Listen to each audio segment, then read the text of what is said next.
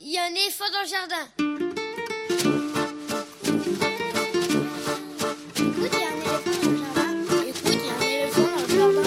Bonjour, bonjour à toutes et à tous. Véronique Soulet au micro pour l'actualité culturelle des enfants, petits et grands, en Ile-de-France. Une émission pour tous les adultes qui n'ont pas oublié qu'ils ont d'abord été des enfants. Chaque semaine, cette émission vous fait découvrir artistes, créateurs, initiatives, médiateurs qui offrent aux enfants de quoi nourrir leur imagination et leur curiosité. En tout cas, ce qui nous semble original, réussi, intéressant, avec des reportages, des chroniques, des interviews, des lectures, concoctées par les chroniqueurs de cette émission et moi-même. Aujourd'hui, avec moi au fil de l'émission, par téléphone interposé, Quentin Le Guével pour sa chronique sur les jeux, Elsa Gounod pour sa chronique littéraire et Lionel Chenaille pour sa lecture. Et comme chaque semaine, nous déplorons encore et toujours le maintien de la fermeture des lieux de culture, du cinéma et du spectacle vivant et attendons avec grande hâte leur réouverture pour vous présenter des créations pour le jeune public.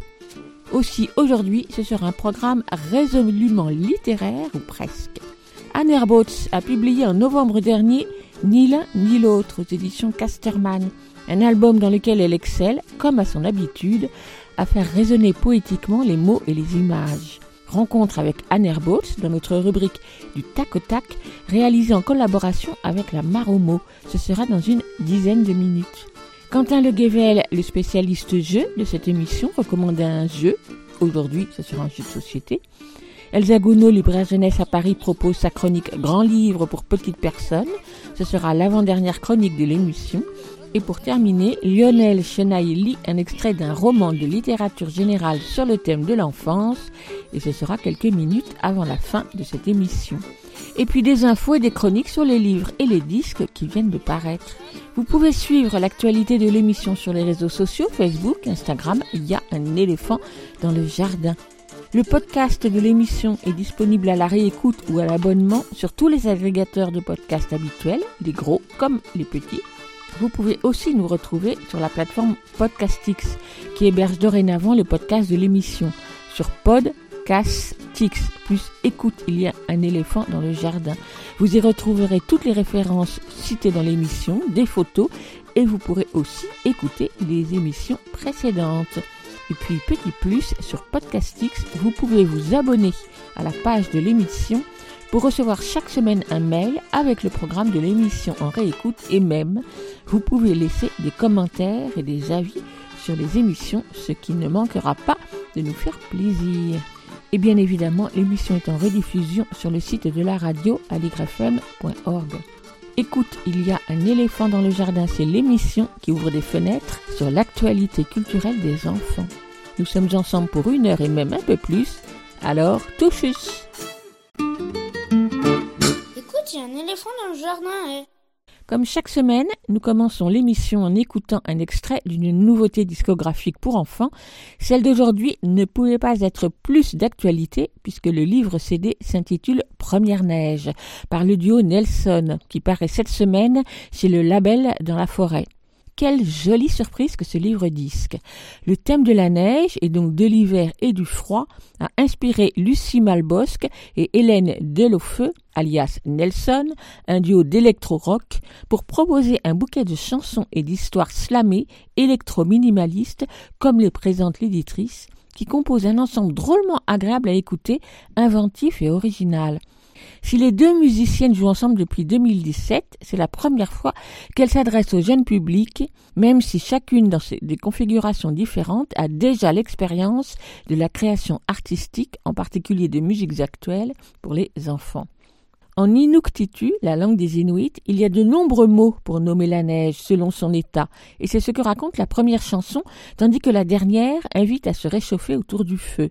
Entre les deux, les deux musiciennes auront interprété surtout des contes, à la fois chantés et racontés à la façon slam, qui donnent une toute autre ampleur à ces histoires traditionnelles, telles le conte de la moufle, dont elles ont repris la version de Florence des Nouveaux, ou encore cette version du conte Pourquoi le sapin garde ses feuilles en hiver, renommée ici L'oiseau et les arbres.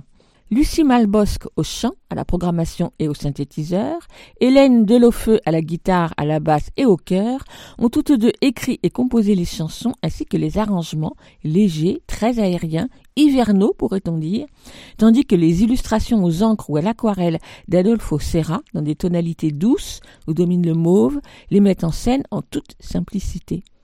Première Neige, c'est aussi un spectacle musical qui était d'ailleurs programmé ces jours-ci à Saint-Ouen, à l'espace 1789, et j'espère qu'on pourra le voir très bientôt. Première Neige par Nelson, un livre CD illustré par Adolfo Serra, édité par le Label dans la Forêt. À écouter dès 3-4 ans, il coûte une vingtaine d'euros. Et la chanson qu'on écoute s'intitule Une promenade d'hiver.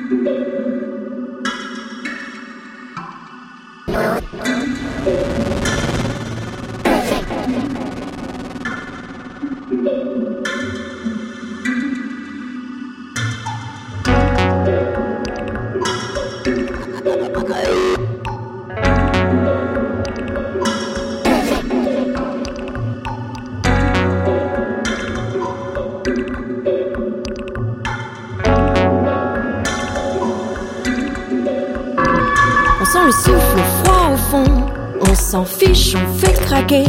Toutes les flaques craquent, s'effritent sous nos pieds, nos pieds gelés. Croque le vent, nos peaux chaudes, mord nos doigts tout bleus et frotte. On s'affole, on fait les loups, fait les fous dans la neige molle.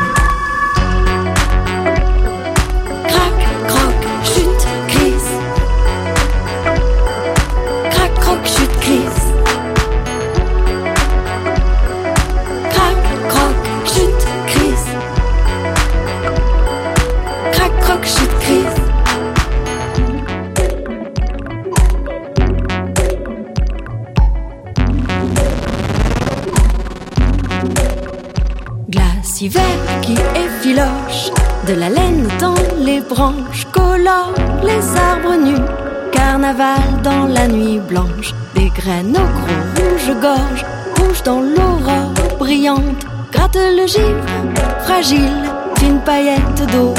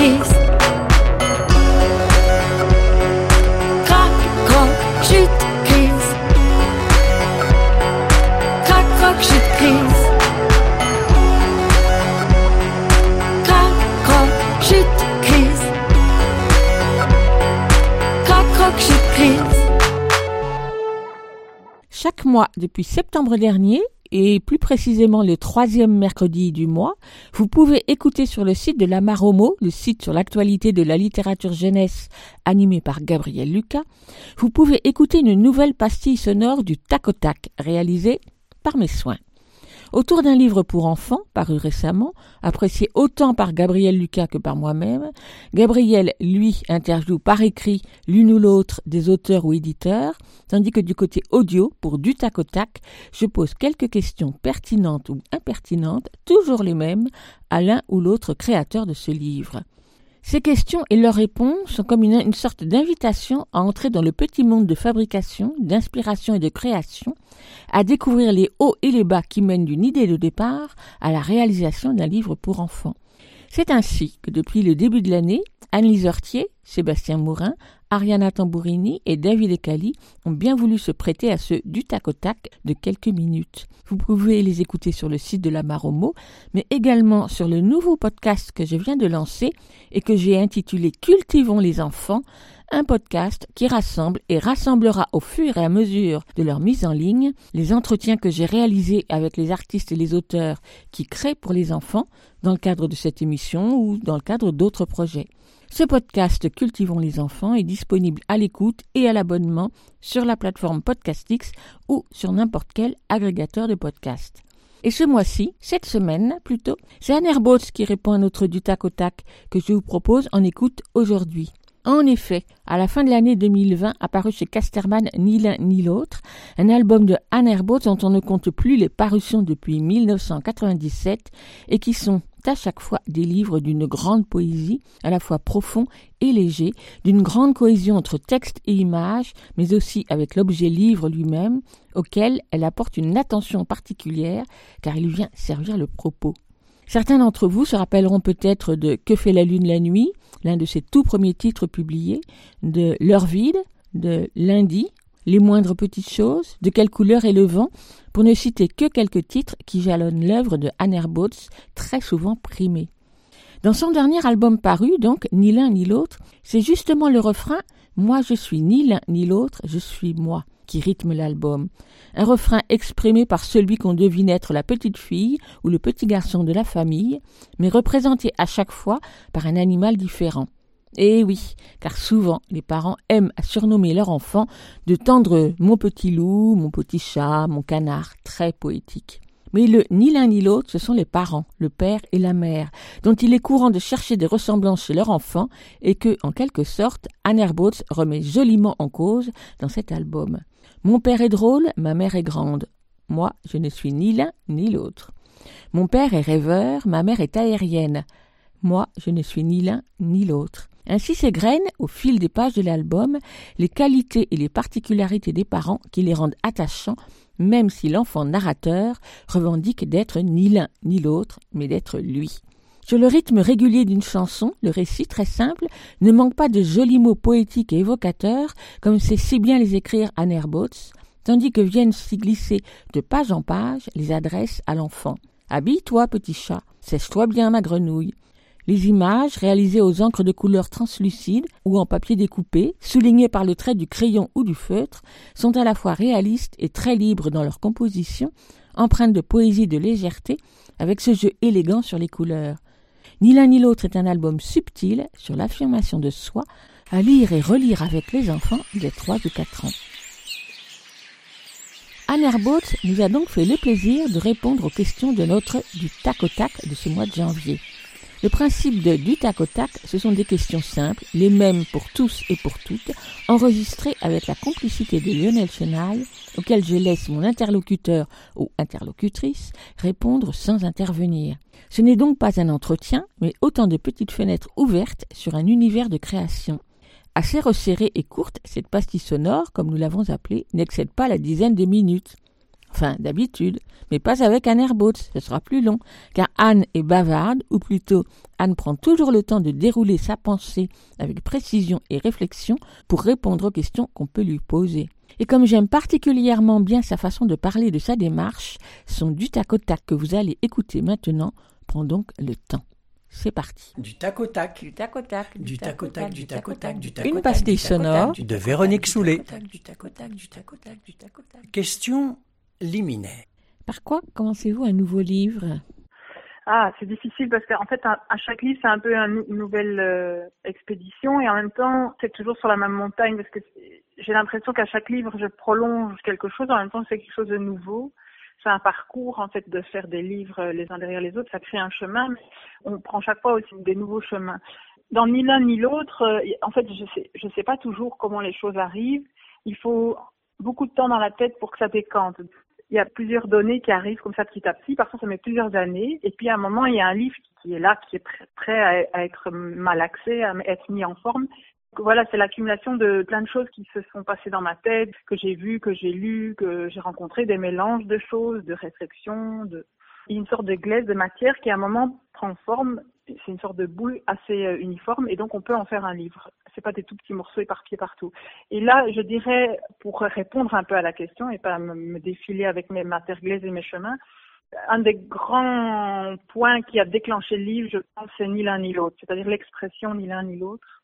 Parfois, c'est des mots qui aident beaucoup, qui déclenchent des choses, des phrases. Parfois, c'est des, sons, des assonances de phrases. Parfois, c'est des images. Parfois, c'est des personnages. Moi, j'aime beaucoup jouer sur les mots, faire des images avec les mots. Et ni l'un ni l'autre, c'est une expression qu'on emploie, qui est arrivée dans, dans mon oreille et qui, s'est imposée. Et c'est mélangé à ça l'envie de faire quelque chose d'assez ludique, léger, joyeux, drôle, un peu bonbon. Voilà, je, je pressentais les, les périodes un peu plus sombre qui allait arriver. C'est un peu une réflexion aussi sur, euh, on dit souvent aux enfants, ah ça c'est tout à fait ton papa, ou ah c'est tout à fait, on dirait euh, ton frère quand il était petit ou ton oncle. Les enfants, ils sont le produit de parents mais euh, on n'arrête pas de leur dire que ça c'est comme euh, comme un parent quand il était plus jeune. Et en fait les enfants parfois ils ont envie de dire non mais mais euh, mais moi je suis moi et, et je suis pas que un morceau de mes géniteurs ou de ma famille. Mais c'était un côté très doux et une revendication assez drôle de dire mais moi je suis moi. Donc c'était ni l'un ni l'autre je ne suis ni l'un ni l'autre je suis moi. Donc ça c'est vraiment la base du jeu que j'ai installé avec l'enfant. Et à ça c'est greffé en fait quand j'ai voulu représenter les choses si je dessinais un petit enfant ben, un, ça devenait ou un garçon ou une fille, ça refermait très fort le jeu. On allait devoir représenter un personnage. Et donc, très vite, je suis arrivée à l'idée de prendre des animaux. Et quand j'ai voulu prendre un animal, eh ben, en fait, j'ai pris des animaux parce que je me suis rappelé aussi que je le fais moi-même en tant que mère. On donne un beau nom à son fils ou à sa fille, mais en fait, on n'arrête pas de l'appeler mon papillon, mon canard. Euh, nous, on appelle euh, mon ville crapaud. Euh. voilà, c'est tous des noms d'animaux assez comiques. Mon éléphant, ça, on n'essaye pas encore parce que il est dans le jardin euh, chez Véronique, mais mais voilà. Donc on a quand même tout un bestiaire euh, familier qui en fait prend le dessus sur le vrai prénom. Et donc j'ai joué aussi un clin d'œil. En fait, c'est un livre qui se moque un peu des parents. Donc l'enfant il revendique son statut. Les parents arrivent que par petits morceaux. Dans le livre, on les voit jamais trop. Et l'enfant, euh, il est à, la taille d'enfant, mais sauf que en fait, les parents, ils s'adressent à l'enfant chaque fois avec un nom d'animal et l'enfant se transforme dans l'image en, animal, un peu animal bonbon, hyper flashy comme ça, donc assez drôle. Je suis partie de ces personnages animaux parce que dans, mes livres, même tout le côté ludique, j'aime bien aller un peu plus loin. Et quand je peins, mes, là c'est des écolines pour avoir des choses très lumineuses. Quand je peins, j'ai toujours une feuille à côté de ma feuille de dessin où je fais des mélanges. Et en fait, mes mélanges de couleurs, je les fais comme des œufs. En fait, c'est tout des ronds avec des nuances chaque fois l'une à côté de l'autre. Donc j'ai des pages entières comme ça de galets colorés que j'ai en fait repris dans, dans les pages de garde, il y a ces galets de couleurs. Pour moi, ça voulait dire aussi que l'enfant, il n'est pas sorti de nulle part, donc il est en effet un mélange de papa et maman et il a des traits de caractère, mais aussi il est unique. Et en fait il est fait de nuances. Et c'est tous ces mélanges de couleurs au départ. Les animaux qui sont peints dans les pages sont les, les, les couleurs pures de ces mélanges du début. Et donc en fait c'est l'idée que on est tout en nuances, on est tout mélangé, on est un nuancier. Et en même temps, ça fait à la fois des bonbons, mais ça fait aussi des petites cellules. C'est-à-dire qu'on est fait de milliers de cellules. Et ça, c'est pour aller très très loin. Mais voilà, pour, pour montrer jusqu'où je joue quand je construis un livre, je pense à des tas de petites choses comme ça. Pour moi, c'est important aussi, c'est que je voulais des textes assez brefs et un peu plutôt joyeux, ludiques. Et donc les parents, on leur donne des caractères. Mais je voulais pas tomber dans... Il y a beaucoup de livres qui traitent un peu ce sujet, et sagement. Et en fait, l'idée, c'est que quand on met des caractères, on va dire euh, ma maman est patiente, mon papa est très fort. Donc déjà, il fallait pas tomber dans le côté euh, masculin-féminin euh, caricatural avec les gros clichés. Après, il faut pas non plus tomber dans la peur d'aller dans le cliché, donc de faire le contraire, donc le cliché du cliché. C'est-à-dire que ma maman est très forte et mon papa est délicat, donc ça n'a pas de sens d'aller dans l'autre extrême non plus, parce que maintenant on, a, très peur de faire mon papa est très fort. Et donc moi ce que j'aime bien en fait c'est commencer un jeu où on a l'impression que ça va être bien sage, mais en fait je déstabilise où je fais réfléchir, où je, je fais goûter les mots. Quand je mets, par exemple, ma maman est solaire, avec des images de citron à côté. C'est des mots qui sont pas vraiment attendus, en fait, qui sont légèrement décalés et qui vont en fait euh, rafraîchir tout le livre et nuancer aussi. Donc de nouveau, on est dans la nuance, nuancer les parents et pas être dans les, les choses attendues ou, le- ou même les vocables attendus sur des caractères. Question poussive. Qu'est-ce qui vous pose le plus de difficultés quand vous faites un livre? Il y a plusieurs points, c'est que souvent, donc c'est cette histoire de glaise du départ, en fait, quand on a trop de matière, je pense que pour faire un livre, souvent, moi, je dois enlever quand j'ai trop. L'idée, c'est d'arriver à où on sente la glaise au fond, mais on a l'impression qu'il n'y a pas beaucoup trop d'épaisseur, mais en même temps, quand on marche, c'est solide en dessous. Donc, ça arrive à un livre qui a l'air limpide, mais où il y a une bonne base, où c'est pas trop dense dans le sens où on étouffe un peu. Donc, pour raconter des choses, en fait, moi, je pense que pour raconter des choses, on passe plus de temps à enlever qu'à mettre. Et en fait, le fait d'enlever raconte des choses aussi. Moi, j'ai beaucoup de questions sur l'image pour l'instant parce que l'image est très vite séduisante et on, on peut vite aller vers des images séduisantes. Mais alors, j'aimerais bien aller vers des images justes et séduisantes enfin, et belles. Mais je préférerais faire une image pas belle ou pas séduisante et juste. En fait, moi, j'ai souvent des blocages pour arriver à une image qui bavarde pas, qui fait vraiment sens dans le livre. Oui. Donc, il y a beaucoup la question de l'image qui vient, la question d'enlever, la question de rester dans mon chemin et en même temps de se renouveler tout le temps. J'ai plus envie d'être liée tout le temps à une maison, à une chaise, à un merle. à- Donc, il y a des choses qui reviennent, mais j'ai besoin de, aussi de renouveler mon langage, d'agrandir mon vocabulaire, de sortir. Donc, il y a des périodes comme ça d'écriture. Euh, donc, on se pose la question, est-ce qu'on on est devenu trop différent? Et en même temps, je me dis, non, ça je ne dois pas me poser ces questions. C'est que moi, je veux avancer comme je veux. Par exemple, on peut faire un livre plus classique parce qu'il sert ce qu'on est en train de raconter. En fait, l'écriture fait corps avec le dessin, avec le livre, avec, avec l'histoire. En fait, tous les matériaux qui écrivent l'histoire, que ce soit l'image, le texte, le format, l'éditeur, va écrire l'histoire. Et je pense que ça, ça reste quand même euh, la base la plus sûre, en fait, quand on travaille. Essayer, c'est prendre des risques, et c'est comme ça qu'on avance, juste faire, faire des livres. On se pose beaucoup de questions, mais lui, il met beaucoup de temps à venir. Avec l'âge, j'ai des gestations d'éléphants. Donc ça s'allonge. Je ne sais pas après si la baleine, c'est plus long que l'éléphant, mais après, il n'y a plus d'animaux sur Terre vivante pour trouver une image. Donc il va falloir que j'accélère ma production. Mais voilà. Question prétentieuse. Quel est le livre dont vous êtes le plus fier? Ouh, en fait, je n'aime pas regarder en arrière dans mes livres. En fait, quand je retourne avant, j'ai l'impression que je ne vois que ce qui est immature, encore euh, pas solide. euh, on, on voit qu'il y avait toutes des recherches. Parfois, je suis étonnée. Ah oui, là, j'étais déjà dans cette recherche. Mais en fait, ça m'intéresse très peu d'aller voir, de lire mes livres, d'aller retourner dedans. Il y a presque une pudeur. Comme ça. En fait, j'ai juste envie de continuer à en faire, mais je regarde très peu mes livres avant. Alors bien sûr, il y a des livres qui, je pense, sont vraiment des jalons et très importants. Il y en a que je trouve très beaux graphiquement sur certaines pages. Je trouve toujours des tas de défauts partout, mais il y en a de très importants. Mais je ne peux pas dire que j'ai un livre préféré. Question décevante. Y a-t-il l'un de vos livres que vous n'aimez plus? Alors souvent, ceux où j'ai eu beaucoup de problèmes, c'est ceux qui étaient des commandes au tout début d'illustration, où j'ai l'impression que j'étais très en surface, c'est-à-dire que j'étais une illustratrice qui appliquait un truc un plus ou moins bon, mais moi je ne dessine pas très très bien, donc en fait mon trait n'est pas toujours pour moi bon, et donc en tant qu'illustratrice, je me trouve assez moyenne. Donc il y en a, voilà, les, les livres de commandes euh, vraiment du début, je me retrouve pas vraiment dedans. Il y en a où je regrette en fait euh, peut-être de pas être allé plus loin. Oui, il y en a qui me ressemblent. Par exemple, La princesse au petit pois, je me retrouve pas dedans. Il y a des gens qui l'aiment beaucoup, mais j'ai l'impression que c'est pas un livre de moi. Question technique. Quelle est la couleur que vous aimez bien utiliser? Je dessine souvent qu'avec cinq couleurs, et donc je les salis. J'adore les gris souris, donc je prends, un- en fait, je mélange euh, plutôt des pigments assez lumineux, et après je les salis de l'encre de Chine ou je les éteins. Alors, je mélange beaucoup avec les encres colorées, les écolines, l'en- l'encre de Chine, les crayons. J'ai un rouge qui revient beaucoup et qui est en plus dur à imprimer, donc chez Casterman, parfois on fait euh, sept corrections couleurs euh, pour arriver à ce rouge. Les bleus passent mieux, donc j'ai aussi ces bleus parfois un peu légèrement éteints, mais c'est souvent le rouge quand même qui vient. euh, Et c'est les couleurs de base en fait. Quand je prends mes mélanges, souvent j'ai jaune, bleu, rouge, rarement du blanc. C'est quand je vais faire des crèmes. Et puis j'ai ce noir, parfois la plupart du temps encre de Chine, qui vient euh, tout nuancer dans les gris. Et puis les crayons qui viennent rehausser euh, le détail en fait. Une couleur que vous n'utilisez jamais Mon maître, que j'appelle mon maître pour rire, celle qui dirige l'atelier d'illustration aux Beaux-Arts de Bruxelles, qui est Anne Kevy, elle disait toujours, et donc j'écoute beaucoup ce qu'elle dit, encore maintenant, elle disait toujours, il n'y a pas de vilaine couleur, ça dépend comment on les met ensemble. Ça dépend quelle place elles ont, quel sens elles vont donner. Donc il n'y a pas de lait de couleur. Mais il y a une couleur que je n'aime vraiment pas, c'est ce rose euh, qu'on met sur les cartables pour Reine des Neiges, et voilà, les roses industriels.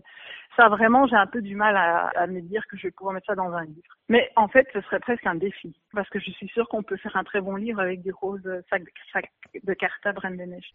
Question technique. Quel est le mot que vous aimez bien utiliser? Ah, ouf, ah. Moi, les mots, régulièrement, j'en apprivoise des nouveaux pour pas tourner en rond dans son, moi, j'ai toujours que c'est un jardin qu'on crée, mais si on, reste au milieu du jardin avec tout ce qu'on a à l'habitude de voir, c'est pas très intéressant. Donc, que ce soit le graphisme visuel ou les mots qu'on emploie d'habitude, si on reste dans son jardin, c'est pas très intéressant. Et l'idée, c'est pas non plus de sortir de son jardin et d'aller au Népal euh, faire une expédition euh, sur le plus haut sommet. En fait, ce qui est très intéressant, c'est de pas aller loin, mais c'est d'aller euh, profondément mettre sa tête dans la haie. C'est-à-dire qu'aller au bord du jardin, à chaque livre, et aller voir vraiment plus loin, mais dans la haie. C'est-à-dire qu'on ne s'éloigne pas de son univers, de son domaine, mais on va chercher chaque fois des choses nouvelles et des façons de voir nouvelles, et on va se griffer à des nouveaux mots, ou bien on va prendre un mot très commun qu'on emploie souvent, mais on va complètement de sortir de son contexte et le regarder complètement de façon nouvelle. On est toujours extasié quand on va à l'étranger, on se dit ah oh, mais ces plantes c'est incroyable et puis parfois je me dis en forêt ici, tout d'un coup on regarde une plante et on se dit mais si on était à Singapour devant cette plante on trouverait ça incroyable et en fait on a des plantes incroyables ici juste parce que comme elles sont communes on les regarde plus et c'est la même chose pour les mots. Question musicale. Y a-t-il une musique ou une chanson qui vous accompagne pendant que vous travaillez? Alors parfois j'ai besoin de silence. Je mets rarement de la musique euh, à parole parce que ça me perturbe, ça, ça me touche ou bien. Et en fait pour moi quelqu'un qui chante, s'il y a des paroles, souvent je dois.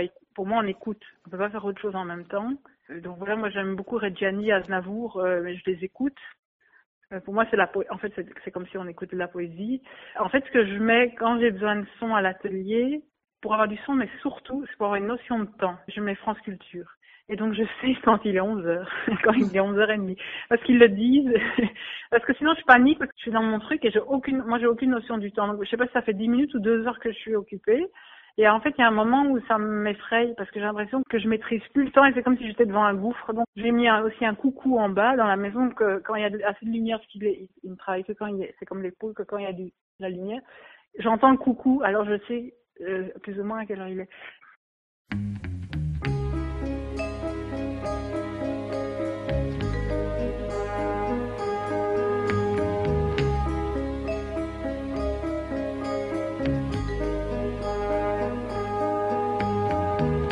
Ce soir, mon petit garçon, mon enfant, mon amour, il pleut sur la maison, mon garçon, mon amour.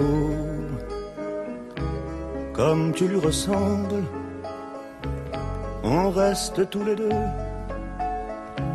on va bien jouer ensemble, on est là tous les deux, seuls ce soir, elle ne rentre pas, je ne sais plus, je ne sais pas.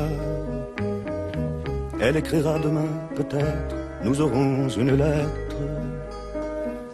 Il pleut sur le jardin, je vais faire du feu. Je n'ai pas de chagrin, on est là tous les deux, seuls. Attends, je sais des histoires il était une fois. Il pleut dans ma mémoire, je crois, ne pleure pas. Attends, je sais des histoires, mais il fait un peu froid ce soir. Une histoire de gens qui s'aiment, une histoire de gens qui s'aiment. Tu vas voir, ne t'en va pas ne me laisse pas.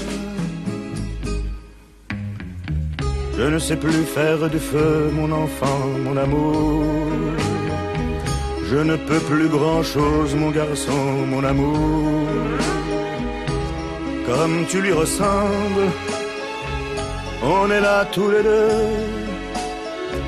perdu parmi les choses, dans cette grande chambre, seul. On va jouer à la guerre et tu t'endormiras. Ce soir il ne sera pas là, je ne sais plus, je ne sais pas. Je n'aime pas l'hiver, il n'y a plus de feu, il n'y a plus rien à faire qu'à jouer tous les deux, seuls. Attends, je sais des histoires, il était une fois. Je n'ai plus de mémoire, je crois, ne pleure pas, attends je sais des histoires, mais il est un peu tard ce soir. L'histoire de gens qui s'aimèrent et qui jouèrent à la guerre. Écoute-moi, elle n'est plus là. Non, ne pleure pas.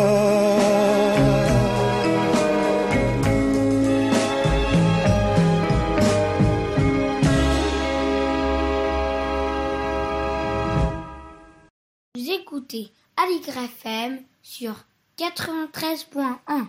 Vous l'écoutez Aligre FM 80 Eh bien oui, je n'ai pas résisté au plaisir et à la nostalgie de vous faire entendre Mon petit garçon de Serge Reggiani pour faire écho aux propos de Anne Boats qui nous a dit aimer les chansons de Serge Reggiani. Ce n'est pas guégué, mais c'est beau. Anne Boats que nous retrouvons tout de suite pour la suite de notre du tac au tac, pour lequel elle répond à nos questions, malicieusement mises en forme par Lionel Chenaille, à l'occasion de la parution de son album Ni l'un ni l'autre aux éditions Casterman. Du tac au tac, Du tac au tac. du tac au tac, du tac au tac, du tac au tac, du tac au tac. Question étonnée. Une déconvenue ou au contraire une heureuse surprise à propos de l'un ou plusieurs de vos livres traduits à l'étranger avec l'éditeur, je me suis mis d'accord que j'ai un droit de regard quand même sur euh, ça. Ça, j'ai assez vite réglé euh, assez tôt. Donc, euh, en fait, ils doivent me demander quand il y a des changements de format, des changements de couverture. Donc, j'ai pas de mauvaise surprise dans le sens où ils m'envoient en fait même les, les Coréens, m'envoient leur maquette de livre carrément avec le, le, texte en coréen pour que je puisse voir comment c'est. Tout ce qui est asiatique en général, c'est très très bien fait, très respectueux. Je pense que les traductions sont très bien faites. J'ai eu une fois les États-Unis bah, ils voulaient mettre du rose parce que le blanc c'était trop blanc. Voilà, mais très peu. Et puis en fait, moi, je fais quand même un peu attention, donc euh, je, je, demande un droit de regard sur les maquettes, même à l'étranger. Question piège. À quoi sert une maison d'édition? En fait, une maison d'édition, c'est, comme on dit, c'est une maison. Ça fait euh, plus de 25 ans que je travaille avec euh, le livre. J'ai pas beaucoup de maisons d'édition par rapport peut-être à d'autres auteurs et j'aime bien être fidèle dans le sens où pour moi c'est une relation à construire et donc pour moi changer tout le temps ça veut dire changer euh, de maison, ça veut dire changer d'équipe. Euh. Pour moi ça demande un effort de changer trop. Bon, c'est aussi dans mon parcours, ça s'est fait comme ça, c'est que le premier éditeur que j'ai vu, qui m'a rencontré à, la fin de mes études, c'était Arnaud Delacroix, qui était éditeur chez Casterman, et j'ai travaillé 17 ans avec lui. Et lui, ça a été vraiment une très belle rencontre parce que c'est un public qui m'a aussi laissé m'épanouir. Il a pris le premier C'était Édouard et Armand, qui n'est pas non plus un livre super facile à vendre. Après, j'ai eu Que fait la lune la nuit? C'était mon travail de fin d'études. Il avait, savait pas que j'allais faire ça. Ben, ça, ça a très bien fonctionné. Et après que fait la lune la nuit, j'ai fait pas taf à des ennuis à l'ordinateur et il m'a jamais dit non. Anne, comme beaucoup d'éditeurs étaient venus vers moi en disant si tu faisais que fait le soleil le jour, Arnaud il m'a jamais dit ça et il m'a publié pas taf qui s'est jamais vendu. Et il a continué. voilà, il a et en fait j'ai pris entre guillemets des mauvaises habitudes avec lui, c'est que c'est moi qui choisissais un peu mon rythme avec le temps et avec l'habitude de faire du livre, c'est moi qui décidais mes formats. On en parlait après avec l'équipe de fabrication, donc on faisait ce qui était possible, mais je pouvais vraiment travailler le livre, le penser, y compris comme objet, parce qu'il me laissait cette liberté-là il me demandait pas vraiment de me justifier, mais quand je lui racontais le livre, ça faisait sens et il, me disait toujours, écoute, on envoie le projet à la fabrication et on regarde le coût que ça va faire. Et donc c'est comme ça que j'ai pu faire des lundis, les moindres petites choses, de quelle couleur est le vent, tout ça, ça a été possible. Bon, après Arnaud est parti, j'ai euh, eu trop de changements presque chez Casterman. Il y a eu trois éditeurs qui se sont suivis sur peu de temps. Et là, je sens que c'est plus difficile pour moi. Donc je travaille très seule en fait. Euh, Je travaille un peu avec une maison d'édition belge qui s'appelle Esperluette. Anne Leloup, je, je la connais très bien, donc ça fait aussi presque pff, 20 ans qu'on travaille ensemble. Et là, j'ai commencé une euh, série avec Odile Josselin de Pastel, qui s'occupe de l'équipe belge de l'école des loisirs. Et donc, il y a un peu tous les auteurs belges, euh, Anne Brouillard, Kitty Krauter. Euh. Donc là, c'est vraiment, je suis rentrée dans la maison, euh, un peu le, le petit noyau belge de mon époque. Et Odile, c'est vraiment aussi, c'est différent, mais c'est vraiment très chouette de travailler avec elle. Et du coup, je me suis sentie assez bien dans la maison pour lancer une série qui était voilà un nouveau projet pour moi, qui est assez différent. En fait, c'est très différent de ce que je fais chez Casterman. Et maintenant, j'ai ces deux pôles plus Anne Leloup. Et voilà. Question insupportable. Censure et autocensure, quelle différence faites-vous? Je suis un peu un ours, je lis pas trop ce qui se passe. Après, il y a quand même, euh, inconsciemment, on a quand même des choses. En fait, je suis un peu entre les deux. J'ai peur de rentrer dans des trucs de mode où on- on est obligé de penser comme ça, de s'ouvrir, ou et en même temps de m'enfermer et de ne pas ne pas sentir un mouvement extérieur. Donc, c'est trouver le milieu, le juste milieu. Mais en fait, il faut pour que ce soit juste, en fait, il faut être juste soi-même avec son livre. La question est pas là, en fait. Moi, je pense vraiment que là où on est juste, c'est quand on est juste avec son livre et qu'on se pose pas ces questions de l'extérieur. Qu'il faudrait que je sois plus comme ça, qu'il faudrait que je sois plus comme ça, parce qu'en fait, par exemple, on parlait tout à l'heure de qu'est-ce qu'un papa et une maman, les, il faut plus mettre des clichés sur le père et les mères. On n'oserait plus rien écrire, en fait. Mais si je veux écrire un livre où le papa, il doit être très fort, parce que c'est un peu presque une moquerie de ça ou quelque chose qui parle de ça, il faudrait pas que ça m'empêche, c'est-à-dire que le livre, il va se porter comme ça tout seul. La question s'est posée un peu avec euh, Esperbet pour euh, les koalas et les grizzlies. Les grizzlies ne, ne dorment qu'en hiver et les koalas ne lisent euh, jamais de livres. Pour moi, dans ma tête, le koala c'était la maman et le grizzly c'était le papa. Mais j'ai pas du tout réfléchi. Bien sûr, c'était un peu une caricature euh, parce que koala il fait la, la lessive et le grizzly il rentre euh, du bureau. Alors Anne me dit oui, euh, il faudrait pas qu'on le mette dans le titre les mamans koala, etc. J'étais assez d'accord de pas marquer ça. En même temps, je lui dis, euh, il y a deux débats.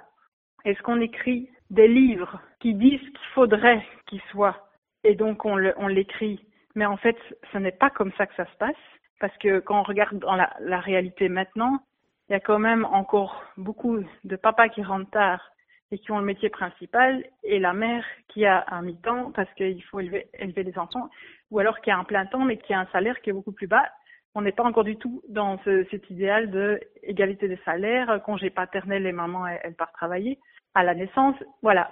Il y a le réel de la vie et il y a ce qui devrait être. Alors, est-ce que faire un livre, c'est raconter ce qui est ou raconter ce qui devrait être? Les deux sont possibles, en fait. Est-ce qu'on a une mission comme ça d'utopie, d'inculquer de force euh, que ça doit être comme ça? C'est pas là que c'est juste, en fait. C'est pour ça que j'emploie souvent des animaux, qu'on est dans des personnages euh, où on est intemporel, pas de lieu, donc on est dans un, quelque chose d'universel et donc on n'est plus dans ces problèmes-là. Parce que sinon, on ne sait, rien dire.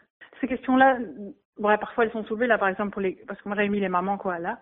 Donc Anne m'a posé la question, mais j'étais presque choquée, presque que si on m'avait forcé à mettre euh, l'utopie de ce qui devrait être, pour moi c'est faux, dans le sens où moi, je le vis pas comme ça non plus. Moi, je, en tant que mère, euh, je fais plus dans la maison pour l'instant que le père, parce qu'il y a une histoire de travail, de c'est pas une histoire d'égalité, c'est une histoire que c'est la société, elle fonctionne comme ça. Donc en fait, c'est nous forcer à faire semblant en fait. Ces questions-là en fait cassent la créativité, c'est-à-dire qu'on se pose ces questions dans le quotidien, on les ingère, mais il faut les digérer. Et puis quand on fait son livre, on est en dehors de ça et on dit les choses justes qu'on veut dire par rapport au livre. Et tout ça va passer à un moment ou l'autre, mais de façon digérée. On n'est pas dans quelque chose de revendicatif ou de. En tout cas, moi, je suis pas là-dedans dans mes livres, euh, dans une forme de, comme on dirait, il faut une morale, il faut un message. Voilà, c'est pas des livres comme ça. Question mélancolique. Quel souvenir gardez-vous de votre premier livre pour les enfants? En fait, le premier livre, surtout, ça m'a sauvé dans le sens où, en fait, souvent après les études, il y a un trou parce qu'on a un rythme de travail aux Beaux-Arts où on a des demandes, on a des remises, on travaille sur le livre. Moi, je produisais énormément parce que je ne faisais que ça. J'étais immergée complètement dans le livre, c'était fabuleux. Mais souvent, en fait, euh, il y a beaucoup d'étudiants qui, après, sortent et il y a le creux où on doit aller présenter son travail, des marchés. Et en fait, comme moi, j'ai eu le contact avant, pendant mes études, mon livre est sorti en septembre, juste après l'été où je suis sortie. Donc, en fait, j'étais lancée dans une maison d'édition tout de suite. J'ai continué tout de suite, en fait. Après l'école, j'ai continué à travailler le livre euh, sans s'arrêter. Question genrée. Comment imaginez-vous vos lectrices et vos lecteurs? Moi, je ne classe pas du tout par âge. Et quand je fais le livre, je pense au lecteur dans le sens où je m'adresse à quelqu'un. Je fais pas juste un truc euh, juste pour me faire plaisir à moi. Mais quand on peint et qu'on a du plaisir à peindre, on sait que ça passe dans l'image. Donc euh, il y a quelque chose qui a à voir avec soi-même plus qu'avec le lecteur au départ. Toute la sensualité qu'on a avec la peinture va, va passer dans le dessin pour le lecteur. Mais ce que je ne fais pas, c'est euh, m'arrêter sur le lecteur en pensant ça va être trop compliqué, pas trop de vocabulaire. Je ne me restreins pas. Par contre, de nouveau, c'est l'idée qu'il faut être juste, c'est-à-dire que le livre fait un tout et il doit être cohérent. J'allais pas mettre des pages, un bloc de texte à quatre avec ni l'un ni l'autre. Tout tient en fait. Quand on, est, on fait corps avec le livre, on n'est pas en train de penser au lecteur, mais on est dans le respect du lecteur parce qu'on fait un livre qui est cohérent et qui fonctionne. Et après, le lecteur, ça va être la rencontre avec le livre. On ne sait pas vraiment quel lecteur, de quelle couleur les vents. Je pensais qu'il y aurait peut-être pas beaucoup de lecteurs qui allaient le lire et finalement, il y a eu beaucoup de lecteurs, donc on peut pas prédire. Et j'ai horreur de mettre des âges. Pour moi, il y a aussi des adultes qui peuvent lire les livres. J'ai pas l'impression d'écrire des choses niaises, enfantines, en fait. La langue est travaillée comme si c'était pour des adultes. Il n'y a pas un truc, euh, ah, c'est des enfants, donc euh, on va être gentillet, ou on va réduire, ou on va... La langue, c'est la langue. Ça reste de l'écriture, et la peinture, ça reste de la peinture. Question nostalgique. Quel est votre premier meilleur souvenir de lecture? Ben, J'en ai plusieurs. Parfois aussi, il y en a qui ressortent et puis j'oublie. Et d'autres me disent, ah ben oui, c'était évident. Mais en fait, euh, moi, j'ai malheureusement pas lu Max et les Maximons. J'ai malheureusement pas lu euh, La famille Méloc. Mais j'ai eu Ulule, tous les Lobels. Ça, j'ai adoré. J'ai eu l'opossum qui avait l'air triste, qui était très très chouette. Et alors aussi, j'ai failli rater un examen de maths, mais ça, j'étais déjà adolescente. Parce que j'ai commencé à, à lire euh, Nils Holgersson, les aventures de Nils Holgersson à travers la Suède, le, le gros pavé. J'arrivais plus à m'arrêter. Et ça, je m'en souviens très bien parce que je- j'ai levé la tête, il était 4 heures d'après-midi, j'avais rien révisé j'avais examen de maths le lendemain. Ça, c'était ce sacré Nils Holgersson qui m'avait bien, euh, bien attrapé. Donc voilà, c'est c'est des souvenirs un peu comme ça où là, j'ai été engloutie par, euh, par le livre. Question épatante. Y a-t-il un artiste ou un créateur que vous admirez? Ou ça se dépend vraiment des périodes. J'ai des grandes rencontres comme ça qui me et moi j'ai une mémoire alors on parle, pas d'éléphant mais euh, j'ai une mémoire euh, de moineau ou, une tête de linotte. Euh, Je retiens rien de ce qui est concret et, rationnel. Donc souvent même des auteurs qui m'ont marqué des choses comme ça. Après je sais plus le, le nom ou le titre m'échappe. Et c'est pour ça que j'ai besoin de garder les livres moi parce que sinon je suis perdue. Je m'entoure beaucoup de livres pour avoir les noms près de moi parce que je peux sinon physiquement je les retrouve pas. Par exemple ce que je peux dire pour l'instant mon grand amour que je retrouve là euh, ces derniers temps, mais que je connaissais déjà depuis longtemps, c'est alors c'est je le dis en tchèque, c'est Krtek. C'est la petite taupe euh, du dessin animé tchèque. Euh, ça, me fascine, ça me remplit, ça, je trouve ça fabuleux. Donc voilà, pour l'instant, c'est des choses comme ça. Il y a des périodes où c'était autre chose. en fait, Krtek, là, l'autre soir, je me disais, si j'avais fait les petites taupes, je pourrais mourir tranquille. Qu'il avait de la chance d'avoir fait ça. Après, j'ai pas spécialement envie de mourir si vite et puis on va essayer de faire des trucs chouettes quoi. du tac au tac, du tac au tac, du tac au tac, du tac au tac, du tac au tac, du tac au tac, du tac au tac, du tac tac. Un grand merci à Anne Herbotz d'avoir répondu avec autant de chaleur aux questions de notre du tac au tac. C'était il y a quelques jours au téléphone depuis la Belgique où elle vit. Son album Ni l'un ni l'autre apparu il y a quelques semaines aux éditions Casterman qui rééditeront en février son album Petite météorologie paru la première fois en 2006. Ce du tac au tac réalisé en collaboration avec le site de la Maromo est donc disponible à l'écoute sur la maromo.com et sur mon nouveau podcast Cultivons les enfants, présent sur toutes les plateformes d'abonnement ou d'écoute, les grandes comme les plus petites. Vous écoutez Aligre FM sur 93.1. Écoute, j'ai un éléphant dans le jardin. Et tout de suite, on écoute Chanson d'hiver par les ogres de Barbac, extrait de leur disque Pitocha au pays des mille collines, sorti en 2009 sous le label Irfan.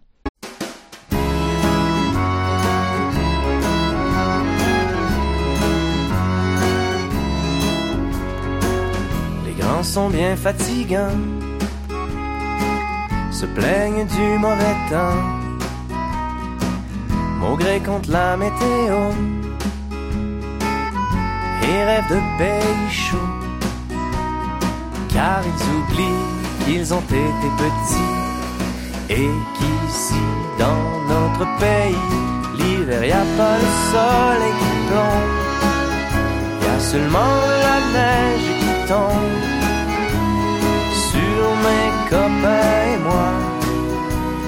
Et malgré le froid qui nous gêne les doigts, nos cœurs de restent bien au chaud.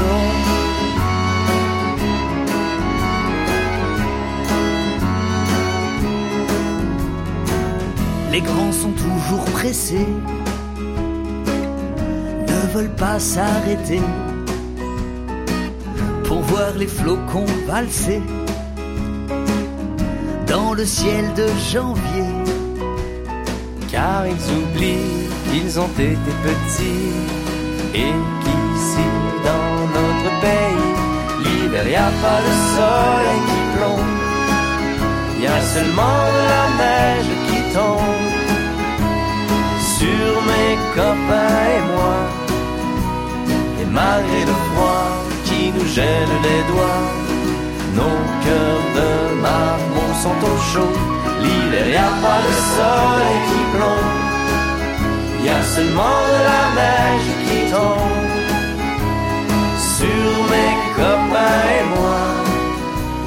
Et malgré le froid qui nous gêne les doigts, nos cœurs de marmot sont au chaud.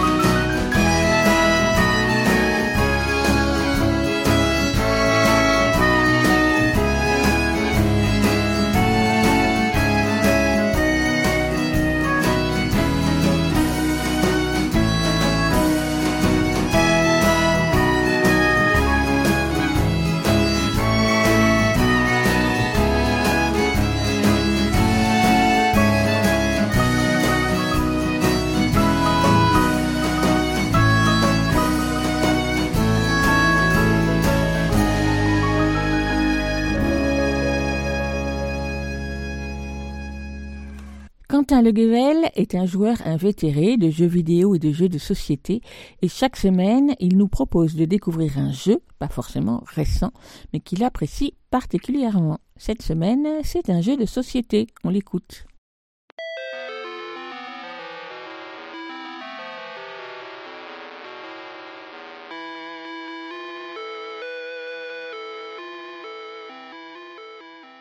Peut-être connaissez-vous, dans les jeux de société, un des grands standards, un des désormais maîtres étalons du domaine, qui s'appelle Dixit.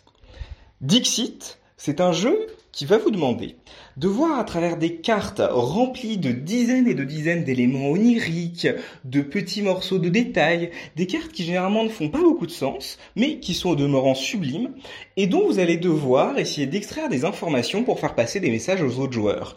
J'en parle de manière très schématique, puisque Dixit, ce n'est pas le jeu dont je vais vous parler aujourd'hui.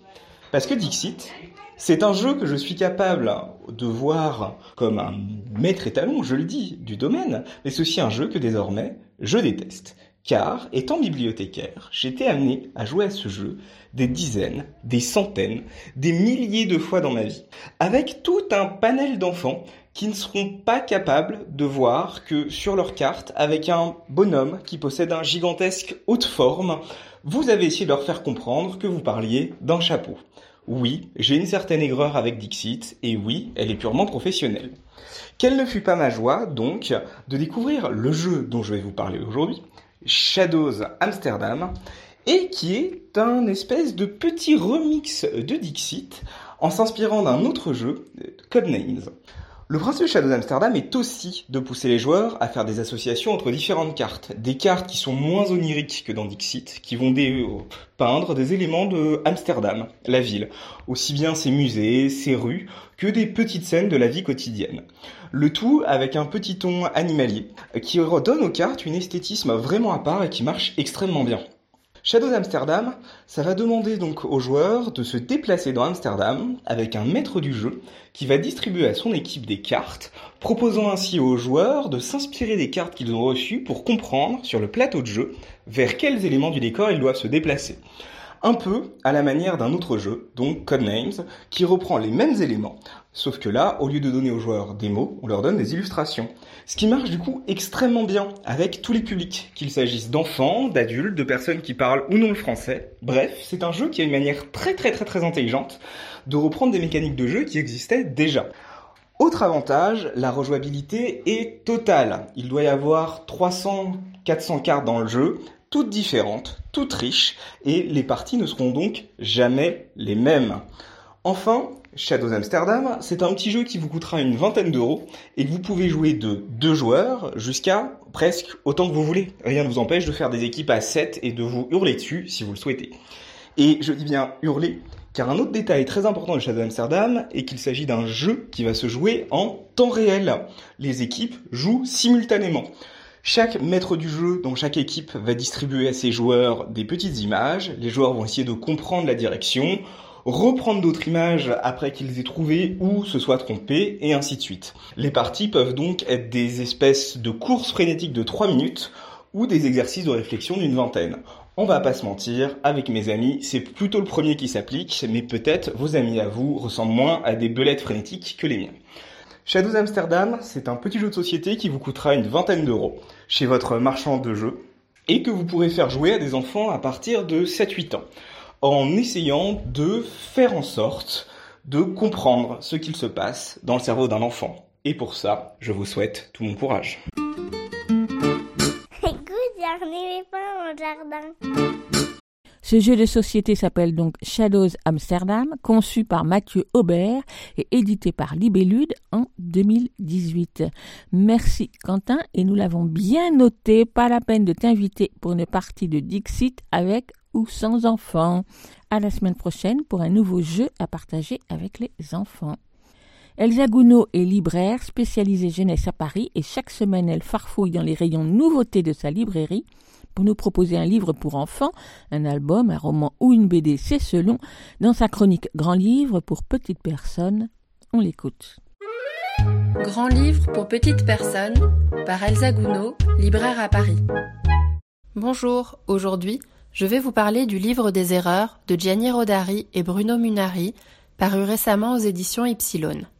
Ypsilon est une petite maison d'édition plutôt discrète par son nombre de publications, mais très importante pour moi par la qualité de celle-ci, dans des genres assez différents, de la littérature à la poésie, en passant par la typographie et quelques albums jeunesse. Si les textes sont toujours bien choisis et passionnants, tous les livres de cette maison sont également remarquables sur leur forme, avec un grand souci de la belle fabrication et des détails soignés. La collection Imagier, dans laquelle prend place le livre des erreurs, regroupe différents livres illustrés, souvent patrimoniaux, que l'on découvre ou redécouvre alors dans cette très belle approche du livre et de l'image. Gianni Rodari est considéré comme l'un des plus grands auteurs italiens pour la jeunesse, avec une œuvre prolifique allant de l'album au texte plus dense, en passant par la poésie, certains de ces textes étant toujours disponibles dans leur traduction française aux éditions La Joie de lire et Rue du Monde principalement. Bruno Munari est tout aussi reconnu en Italie et au-delà pour son œuvre de peinture, design, sculpture et illustration. Certains de ses albums pour enfants ont été traduits en français et sont toujours disponibles aux éditions des grandes personnes et au seuil jeunesse.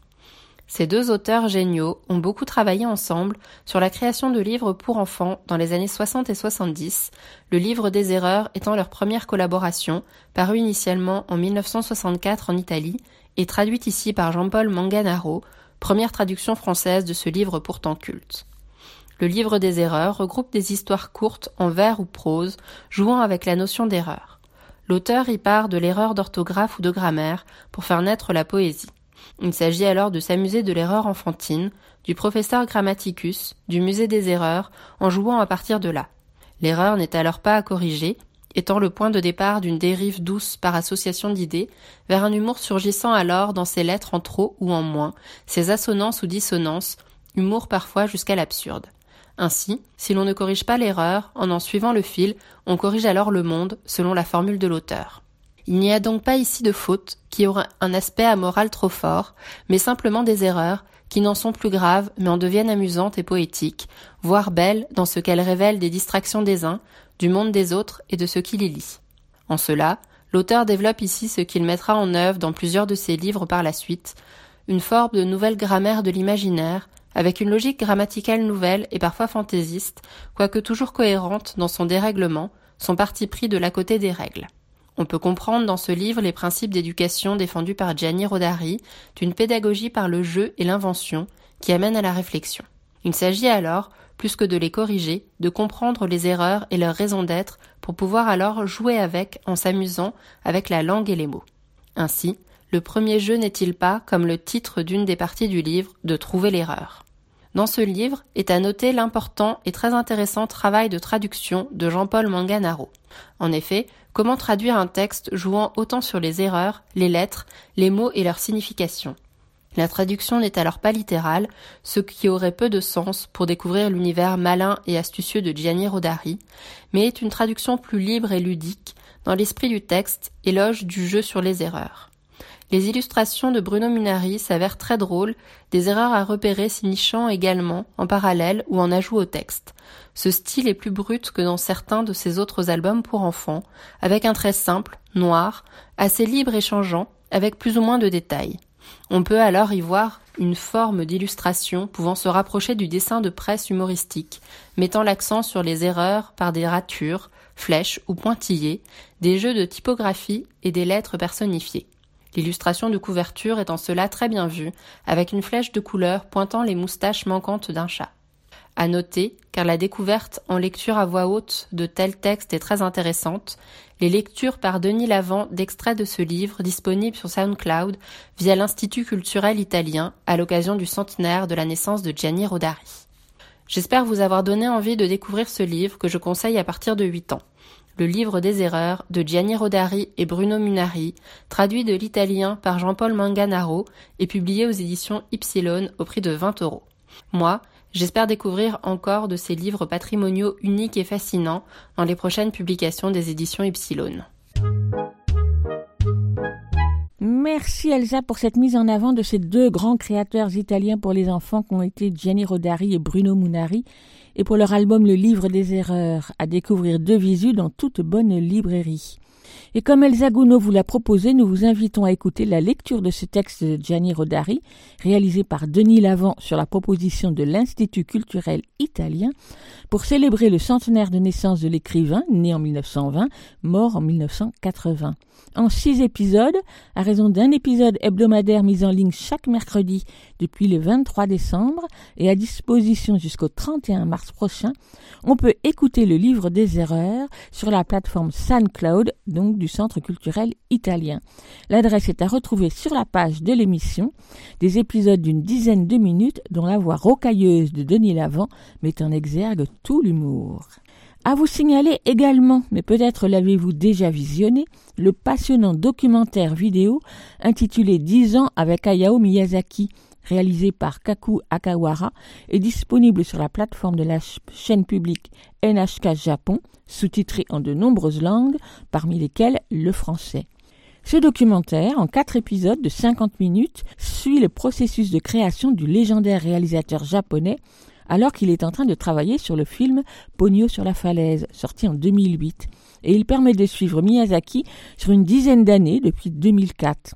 On suit ainsi le travail sur Pogno sur la falaise, mais aussi sur Le vent se lève, son dernier long métrage sorti en 2013. Le film revient sur la carrière de ce co-créateur et pilier du studio Ghibli auteur de Le château dans le ciel en 86, Mon voisin Totoro en 88 ou encore Princesse Mononoke en 1997. Cela fait un petit moment que 10 ans avec Hayao Miyazaki est en ligne sur la plateforme de NHK Japon. Mais il va le rester jusqu'en 2026. Cela vous laisse du temps pour le voir, mais on sait bien que plus on laisse filer le temps, et plus on risque d'oublier. Et avant de retrouver Lionel Chenaille pour sa lecture, je vous propose d'écouter la chanson de Pogno sur la falaise, mise en musique par Joe Isashi, interprétée par Fujioka Fujimaki et Nozomi Ohashi.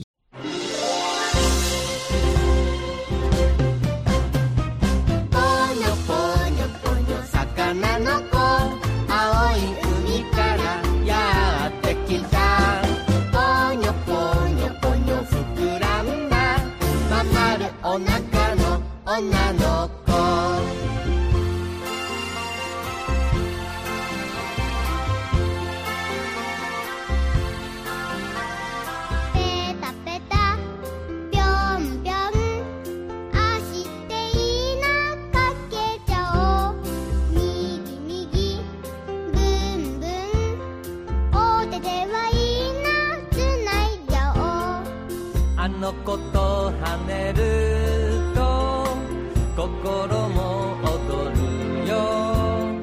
パクパクチュギュパクパクチュギュあの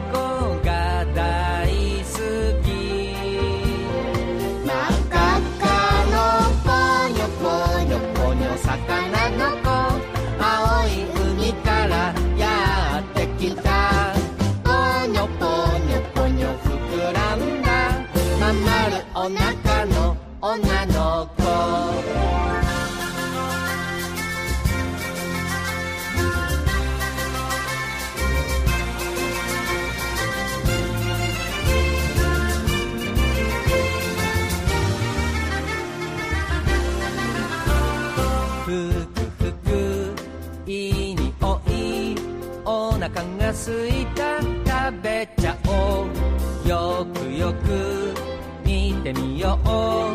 あの子もきっと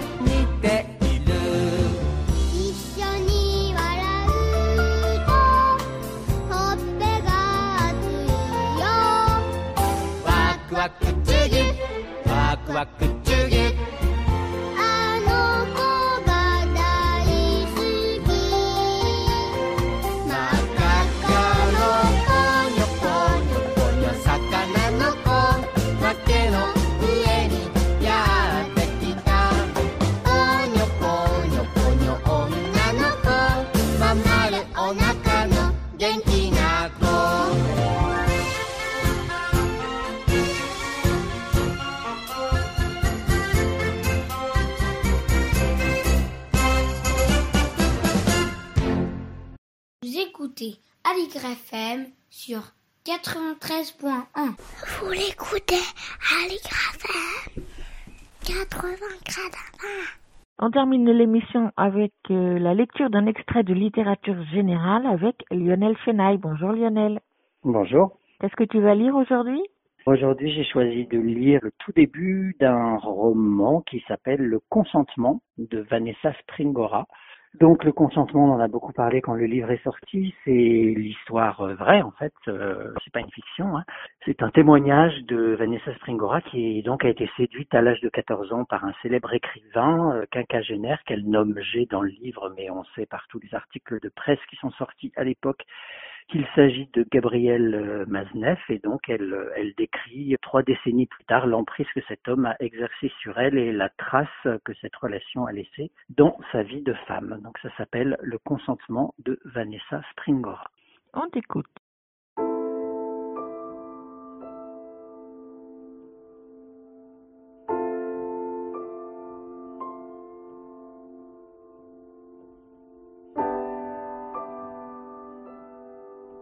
À l'aube de ma vie, vierge de toute expérience, je me prénomme V, et du haut de mes cinq ans, j'attends l'amour. Les pères sont pour leurs filles des remparts, le mien n'est qu'un courant d'air. Plus que d'une présence physique, je me souviens d'une senteur de vétiver qui embaume la salle de bain au petit matin, d'objets masculins posés çà et là, une cravate, un bracelet montre, une chemise, un briquet du pont, d'une façon de tenir sa cigarette entre l'index et le majeur, assez loin du filtre, d'une manière toujours ironique de parler, si bien que je ne sais jamais s'il plaisante ou non. Il part tôt et rentre tard. C'est un homme occupé, très élégant aussi. Ses activités professionnelles varient trop vite pour que je parvienne à en saisir la nature. À l'école, lorsque l'on m'interroge sur sa profession, je suis bien incapable de la nommer, mais de toute évidence, puisque le monde extérieur l'attire davantage que la vie domestique, il est quelqu'un d'important. Du moins, c'est ce que j'imagine. Ses costumes sont toujours impeccables. Ma mère m'a conçu à l'âge précoce de 20 ans. Elle est belle, les cheveux d'un blond scandinave, le visage doux, des yeux bleu pâle, une silhouette élancée aux courbes féminines, un joli timbre de voix. Mon adoration pour elle n'a pas de limite, elle est mon soleil et ma joie. Mes parents forment un couple bien assorti, ma grand-mère le répète souvent, faisant référence à leur physique de cinéma. Nous devrions être heureux, et pourtant mes souvenirs de notre vie à trois dans cet appartement où je connais brièvement l'illusion d'une unité familiale ont tout du cauchemar. Le soir, enfoui sous les couvertures, j'entends mon père hurler, traiter ma mère de salope ou de pute sans en comprendre la raison. À la moindre occasion, pour un détail, un regard, un simple mot déplacé, sa jalousie explose. D'un instant à l'autre, les murs se mettent à trembler, la vaisselle vole, les portes claquent. D'une maniaquerie obsessionnelle, il ne tolère pas qu'on déplace un objet sans son accord. Un jour, il manque d'étrangler ma mère parce qu'elle a renversé un verre de vin sur une nappe blanche qu'il vient de lui offrir. Bientôt, la fréquence de ces scènes s'accélère. C'est une machine lancée dans une course folle. Personne ne peut plus l'arrêter. Mes parents passent désormais des heures entières à s'envoyer à la figure les pires insultes. Jusqu'à l'heure tardive où ma mère vient se réfugier dans ma chambre pour y sangloter en silence, blottie contre moi, dans mon étroit lit d'enfant, avant de rejoindre seul le lit conjugal. Le lendemain, mon père dort une fois encore sur le canapé du salon. Contre ses colères irrépressibles et ses caprices d'enfant gâté, ma mère a épuisé toutes ses cartouches. Il n'y a aucun remède à la folie de cet homme qu'on dit caractériel. Leur mariage est une guerre sans fin, un carnage dont tout le monde a oublié l'origine. Le conflit sera bientôt réglé de façon unilatérale. Ce n'est plus qu'une question de semaines. Pourtant, ils ont bien dû s'aimer un jour, ces deux-là. Au bout d'un interminable couloir, occulté par la porte d'une chambre à coucher, leur sexualité a sur moi l'effet d'un angle mort où serait tapi un monstre, omniprésente. Les crises de jalousie de mon père en sont le témoignage quotidien, mais parfaitement ésotérique. Je n'ai aucun souvenir de la moindre étreinte, du moindre baiser, du plus infime geste de tendresse entre mes parents. Par-dessus tout, ce que je cherche déjà sans le savoir, c'est à déchiffrer le mystère qui parvient à réunir deux êtres derrière la porte close d'une chambre à coucher, ce qui se trame alors entre eux. Comme dans les contes pour enfants où le merveilleux fait brusquement éruption dans le réel, la sexualité s'apparente dans mon imaginaire à un processus magique d'où naissent miraculeusement les bébés et qui peut surgir à l'improviste dans la vie de tous les jours sous des formes souvent indéchiffrables provoquée ou accidentelle, la rencontre avec cette puissance énigmatique suscite très tôt chez l'enfant que je suis une curiosité persistante et terrifiée.